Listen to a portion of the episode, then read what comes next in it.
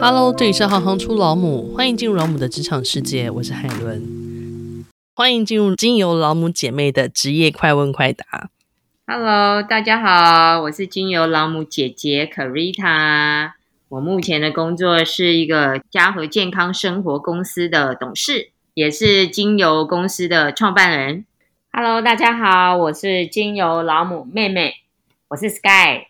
我现在的工作是垂立缇精油品牌的负责人。大家好，欢迎两位。想先请教一下姐姐啊，请问一下，您当初在学健康学院芳香疗法系的时候，是在学些什么？它这个健康疗法系其实就是一个呃芳疗学校，在美国设立一个芳疗学校，它是一个健康学院。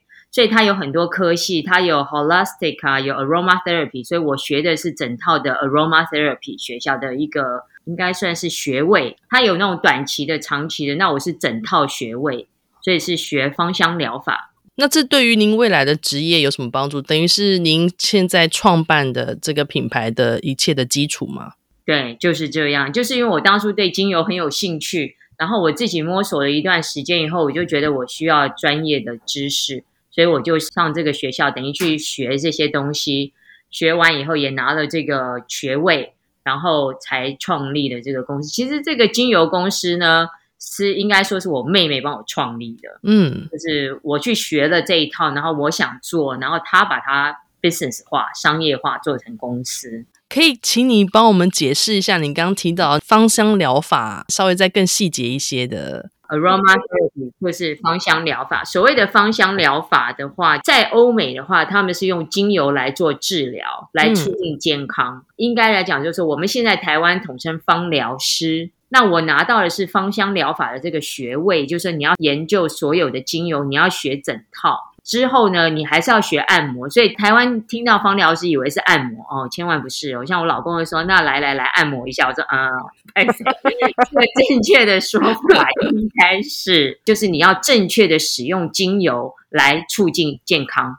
嗯，来辅助健康，这个是一派学问，叫芳香疗法。”哎，这个部分我可以帮姐姐补充一下。其实，因为很多人都会问我什么叫做芳疗师，因为我们公司的所有的产品的配方都是芳疗师调出来的。是，所以我会去解释，它不是按摩师，也不是美容师啊。比如说做脸的就叫美容师。嗯，其实芳香疗法比较接近药剂师，只是说药剂师他配的是西药，那芳香疗法配的是精油。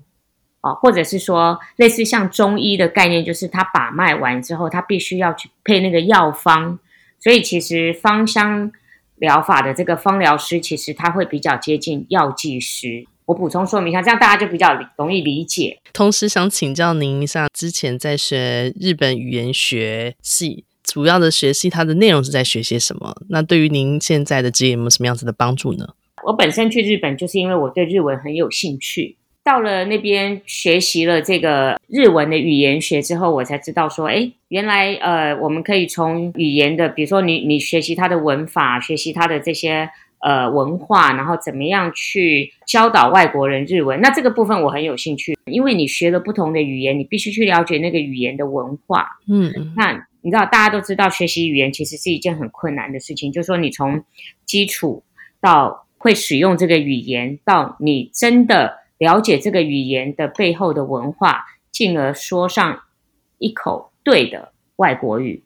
其实这个过程对我是一个很好的训练，因为我后来其实是日文老师，所以我在创业的这个过程，其实我可以说自己比较比较有耐性，比较有耐心，然后也比较愿意一步一脚印，因为我知道所有的事情的成，它的成果。的呈现是必须要有一个过程的，就跟我们当老师带着学生学语言其实是一样的。如果你问我的话，嗯，嗯，那想请教一下两位啊，呃，你们知道就是自己学的这相关科系，它有没有哪些单位可以提供相关的实习经验呢？因为像姐姐的话是在国外拿学位的，所以我不，我其实不太确定，因为台湾可能没有还没有相关的学位。但会不会有相关的可实习的经验可以分享呢？台湾并没有像国外一样有这样子的学位，嗯，可是台湾也有这样子的课程，也可以拿这样子证照。那就是芳疗师，比如说 NAHA 呀、嗯、IFA 啊，这英国的、德系的都有出这样的证照。嗯，应该来讲，就是说现在台湾的芳疗师都会参酌按摩，比如说一般的 SPA，那可以称为芳疗师，就是说你必须要懂精油，你不光是懂按摩，你就是要懂得用精油来调理，帮客人按摩身体的话，就是这些 SPA 应该都可以去实习。嗯那日本语言学之前有其他的实习相关经验吗？从日本回来台湾之后，其实我是呃有从事日文老师的工作，那也在大专院校里面有在教日文。嗯、那这样先请教一下 Carita，所谓的芳香疗法系，他在真的毕业之后，就是除了您刚提到的芳疗师之外，他还有没有一些其他的相关的？出入或是其他的工作的选项呢？现在在国外啊，有点像我们的那种药房。那他们药房里面，像药剂师，他就会去学习芳香疗法，嗯，因为他就会卖相关的精油产品。那现在也越来越多的护士或甚至医生，他们想要投入芳香疗法，他们来学习芳香疗法可以做的业界，就是去教书教芳香疗法，或是自己做 SPA，做这种健康 SPA。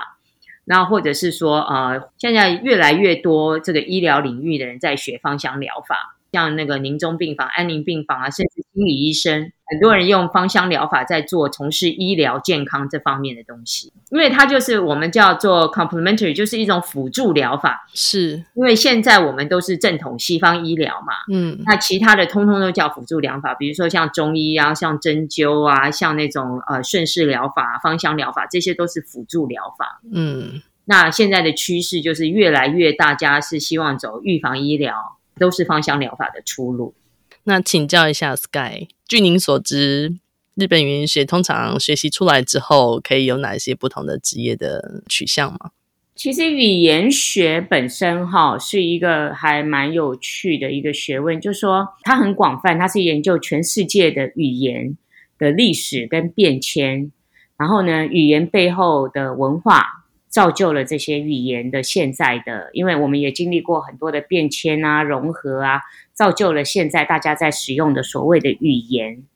那日本语是因为我人在日本嘛，所以语言学是一个基础 foundation。然后我们用的是日文这个工具，嗯，所以我可以来回到台湾来教语言的时候呢，其实就是你会更有系统。至于说可以从事哪方面，我觉得当然日文老师是最快嘛，像你帮我们谈日本代理啊。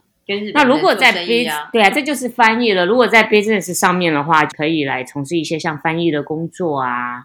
那现在也有很多像口译的工作，大概是这样。应该说，它就是一个最基本的应用的工具，但它可以衍生的范围非常的广泛，也没有那么严肃啦。其实，当我们学一个语言比较精通的时候，就是说你对这个语言背后的文化也相对比较了解的时候，像现在因为是网络时代啊，嗯。比如说，也有很多 YouTuber，他在 YouTube 上面，他可能因为他在当地留学这么多年的经验，因为他了解这个语言，了解这个文化，你就可以，哎，你也许也可以成为一个呃蛮不错的介绍日本文化啊，介绍日本的饮食啊，嗯、介绍日本的很多方方面面的 YouTuber 啊，或者你也可以，甚至你可以成为一个非常了解日本的文化的一个。呃，比如说不错的导游啊，等等之类的，嗯、就是说你甚至现在是网络时代，所以其实不会像过去我们那个时代，可能你只能当当翻译啊，当当老师啊。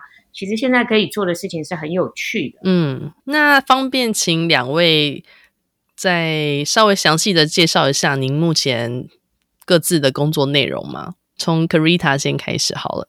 那我一直对健康行业就非常有兴趣，我一直想要用一个比较天然的方法来帮助大家健康。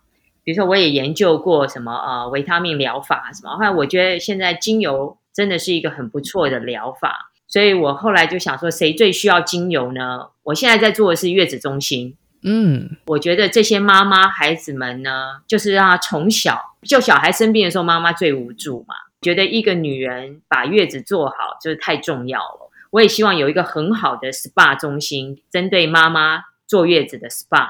精油部分的话，就是说我还是会负责研发。那比较生意上面的事情，都几乎是 Sky 在帮我。那请问 Sky，您现在主要的工作内容呢？我当时把姐姐的这个对精油的热爱的这一份热忱，以及他发自内心的去爱他身边的人，然后他 create 了，他创造了很多呃有爱的配方哦、也就是一个芳疗师去调出来的这些配方。那我的工作更多其实是把他的这些理想跟他的梦想去把它实现，就是我把它商业化了。就像好的厨师，他可能为了做出一道好的料理，他会不惜成本的用食材。我大概懂你的意思。对，嗯，我最贵的都给他用下去，这样。可是，当你要把它变成是一个商业行为的商业模式的时候，嗯、其实要有类似像我这种比较理性的人在他的身边，然后不时的提醒他说：“是的，是的，你也是可以用呃不一样的食材做出一样好吃的料理。”所以你们俩算是最好的搭档，可以这样说吗？所以涵盖的面就很广，从品牌到行销到销售，甚至到公司的管理，这些是我的工作。如果你喜欢行行出老母，欢迎以行动力赞助老母，让我们能有更多的能量制播更好的节目，访问更多有趣的职业。如果有任何建议，欢迎到网站留言给我们。谢谢你的支持与分享，我是海伦，我们下次见。